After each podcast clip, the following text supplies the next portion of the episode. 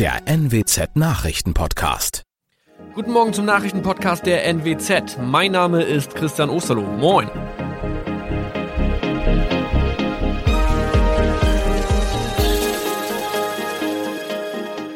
Und das sind unsere regionalen Nachrichten am Morgen.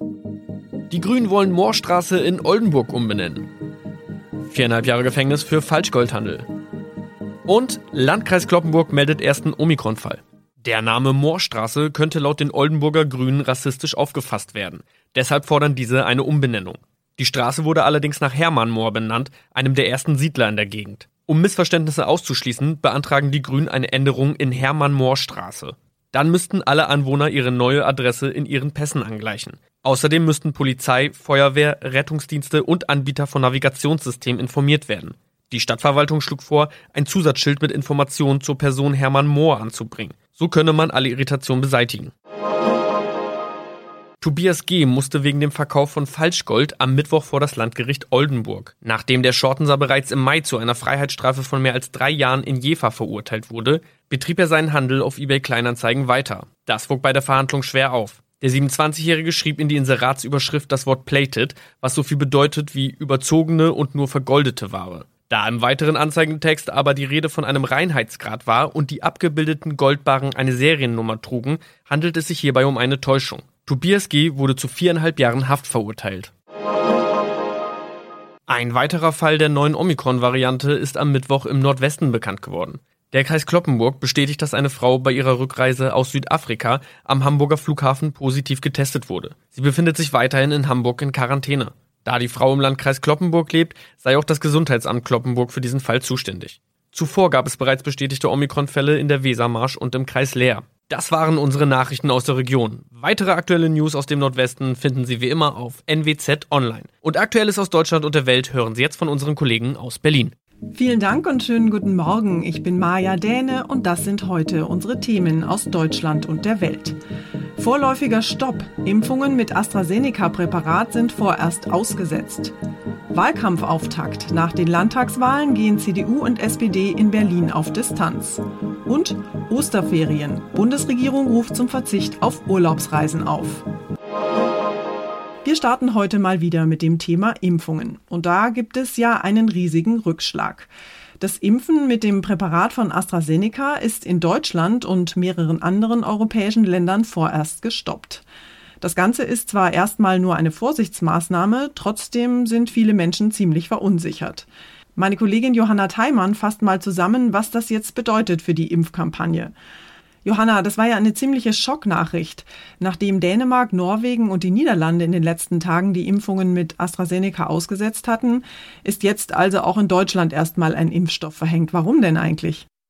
Es ist natürlich eine krasse Entscheidung, die aber vor allem als Vorsichtsmaßnahme getroffen wurde. Das betonte Bundesgesundheitsminister Jens Spahn. Uns allen ist die Tragweite dieser Entscheidung sehr bewusst. Und wir haben uns diese Entscheidung nicht leicht gemacht. Aber für mich war immer klar, das ist eine fachliche Entscheidung und keine politische. Immer wieder gab es eben die Meldung, dass durch die Impfung mit AstraZeneca Blutgerinnsel auftreten können. Das ist bisher aber noch gar nicht bestätigt worden.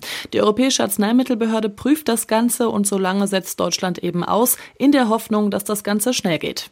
Das hat ja wahrscheinlich heftige Auswirkungen. Eigentlich sollten wir ja alle bis zum Sommer ein Impfangebot erhalten. Wird das jetzt klappen? Das ist Stand jetzt noch schwer zu sagen. Da muss man jetzt abwarten, sagte auch Bundesgesundheitsminister Spahn. Fakt ist aber, dass je nachdem, wie lange die Prüfung des Impfstoffs jetzt dauern wird, das Impftempo natürlich beeinflusst wird und langsamer wird.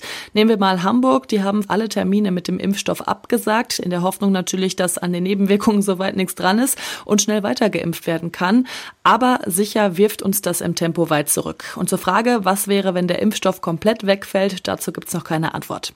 Was ist eigentlich mit denjenigen, die jetzt schon mit dem Impfstoff von AstraZeneca geimpft worden sind? Also, wenn man mit AstraZeneca geimpft wurde und man sich dann auch noch nach vier Tagen schlecht oder unwohl fühlt, einfach nicht fit, dann sollte man zum Arzt. Das heißt aber noch lange nicht, dass sich dann auch Blutgerinnsel gebildet haben. Sieben Fälle gibt es bisher mit einer sogenannten Hirnvenenthrombose, die in Zusammenhang mit dem Impfstoff stehen könnten. Dazu sagte Spahn. Also es geht um ein sehr geringes Risiko, aber falls es tatsächlich im Zusammenhang mit der Impfung stehen sollte, um ein überdurchschnittliches Risiko. Und das ist genau die Abwägung, um die es geht. Die Impfdosen werden jetzt übrigens erstmal ganz normal gelagert, bis es weitergeht oder eben auch nicht. Dankeschön, Johanna. Die Impfungen mit dem AstraZeneca-Impfstoff sind also erstmal gestoppt. Aber was bedeutet das jetzt eigentlich konkret für uns? Was ist, wenn ich mit AstraZeneca schon geimpft wurde?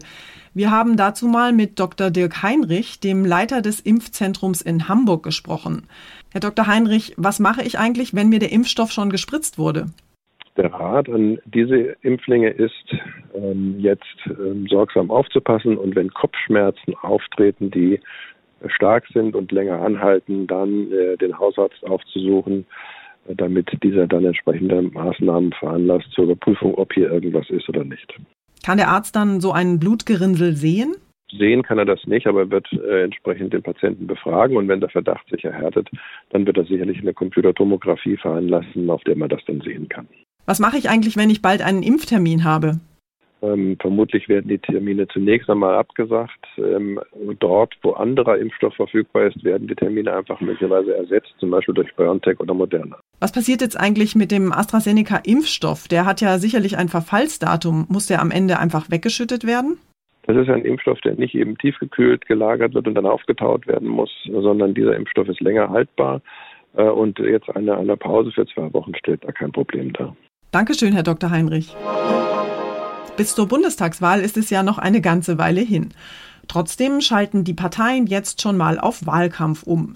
Nach den beiden Landtagswahlen in Rheinland-Pfalz und Baden-Württemberg gehen die Koalitionspartner SPD und CDU spürbar auf Distanz. Die Union hat ja in beiden Ländern heftige Niederlagen kassiert und attackiert jetzt die SPD. Und die wiederum sieht sich im Aufwind und will offenbar auch bei der Bundestagswahl im September für eine Ampelkoalition kämpfen.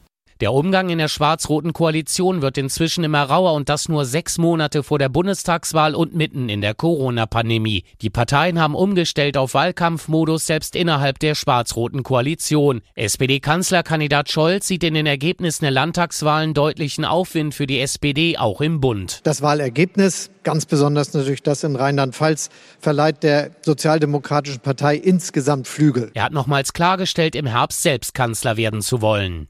David Riemer, Berlin. Ostern steht ja praktisch schon vor der Tür und damit steigt auch die Reiselust. Pünktlich zum Frühjahrssaisonstart sind jetzt die Reisebeschränkungen für Mallorca und andere Urlaubsgebiete aufgehoben worden und prompt sind die Buchungen sprunghaft angestiegen. Mit der Aufhebung der Reisewarnung für mehrere Regionen in Spanien, Portugal und Dänemark wollte die Bundesregierung allerdings keinen Buchungsboom auslösen. Stattdessen hat Regierungssprecher Seibert zum generellen Verzicht auf touristische Reisen aufgerufen. Mehrere Länder und Regionen sind neuerdings kein Risikogebiet mehr, aber das ist keineswegs als Urlaubsstartschuss zu sehen, sondern es ist eher einem Automatismus geschuldet. Wenn die Corona-Zahlen unter bestimmte Werte sinken, gelten Regionen nicht mehr als Risikogebiet. Und damit ist zum Beispiel ein Mallorca-Urlaub wieder ohne Quarantäne und Testpflicht bei der Rückkehr drin. Fluglinien haben ihr Angebot sofort aufgestockt, Reiseanbieter machen die Hotels fit. Und die Reisewilligen buchen eifrig. Aber so war es nicht gemeint, heißt es nicht nur von der Bundesregierung, auch die Spanier sind empört, denn sie dürfen dank Corona noch bis nach Ostern nicht verreisen. Ursula Winkler, Berlin. Unser Tipp des Tages heute für alle Hobbygärtner. Der Frühling kommt, auch wenn es draußen vielerorts noch ziemlich ungemütlich ist im Moment. Für Hobbygärtner ist es jedenfalls Zeit, die Gartenhandschuhe anzuziehen, zumal in Corona-Zeiten ja viele Menschen ihren grünen Daumen entdeckt haben. Wer im Spätsommer eigene Kartoffeln oder Möhren ernten will, der kann jetzt schon mal loslegen. Meine Kollegin Diana Kramer hat da ein paar Tipps fürs erfolgreiche Buddeln und Säen. Diana, am besten klappt der eigene Kartoffelanbau ja mit vorgezogenen Kartoffelpflanzen. Welche Kartoffeln nehme ich denn da am besten? Also am besten sind Kartoffeln, die auch fürs Auspflanzen gedacht sind, also Pflanz- oder Saatkartoffeln. Prinzipiell geht das aber auch mit allen. Kartoffeln aus der Gemüseabteilung im Supermarkt sind allerdings tatsächlich eher für den Verzehr gezüchtet und nicht zum Auspflanzen. Deshalb sind die Aussichten auf eine gute Ernte mit ihnen nicht so gut. Ausgeschlossen ist es aber tatsächlich auch nicht. Okay, und wie genau funktioniert das dann jetzt mit dem Vorziehen der Kartoffeln? Also damit eine starke Kartoffelpflanze aus der Knolle wird, legt man sie am besten erstmal drei, vier Tage an einen warmen, hellen Platz im Haus, zum Beispiel in einen Eierkarton und danach an einen hellen, aber jetzt kühleren Platz. Wer da eine passende Fensterbank hat, ist zum Beispiel im Vorteil. Nach oben gedreht werden dabei die Stellen, an denen viele Augen sind, auch schon erste Triebe. Die können dann schön wachsen und die Knollen sind nach drei bis vier Wochen gut vorbereitet, um sie in den Boden zu setzen. Im Moment ist ja auch die passende Zeit, Möhren zu säen. Worauf muss ich denn da genau achten? Also man sollte vielleicht wissen, dass schon ein Gramm Möhrensamen 800 bis 900 Samenkörner enthält und deshalb empfiehlt sich, die Samenkörner mit der doppelten Menge feinem trockenen Sand zu mischen. Damit wird der Abstand zwischen den Samenkörnern schon mal größer und dann sollte man beim Aussehen mindestens 20 Zentimeter Platz zwischen denen reinlassen. Ist das getan, braucht man einfach nur Geduld. Bis Möhren so weit austreiben, dass erste Pflänzchen aus dem Boden rausgucken, dauert es ungefähr bis zu vier Wochen. Und um ihnen dann Platz zu geben, einfach immer wieder die kleinsten Pflänzchen rauszupfen, damit dann wirklich große Möhren wachsen können. Na dann, Hake unter den Arm geklemmt und nix wie raus in den Garten. Dankeschön, Diana. Und zum Schluss machen wir noch einen kleinen Ausflug nach Mallorca. Wir haben es ja gerade schon in den Nachrichten gehört, ab sofort dürfen wir ja tatsächlich alle wieder nach Malle fliegen. Und die Hotelbetreiber am Ballermann freuen sich natürlich schon riesig. Hurra, die Deutschen kommen wieder. Aber längst nicht alle Spanier sind so begeistert darüber, dass Los Alemanes demnächst wieder Sonne, Strand und Sangria tanken. Sie selbst müssen nämlich zu Hause bleiben, denn Verwandtenbesuch oder Urlaub außerhalb der eigenen Region sind für die Spanier streng verboten. Es ist völlig unverständlich, dass sich ein Spanier in Spanien nicht frei bewegen darf, ein Deutscher aber einfach so einreisen kann, heißt es in den sozialen Medien. Und eine spanische Zeitung schimpft, Spanien wird zu Ostern ein Bunker für die Spanier und eine Oase für die Touristen aus dem Ausland sein. Die ganz große Sause wird es am Ballermann allerdings auch für die Urlauber aus Alemannia dieses Jahr nicht geben.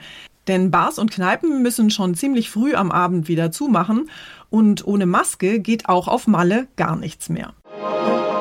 Das war's von mir für heute. Ich bin Maja Däne und wünsche Ihnen einen entspannten Tag. Tschüss und bis morgen.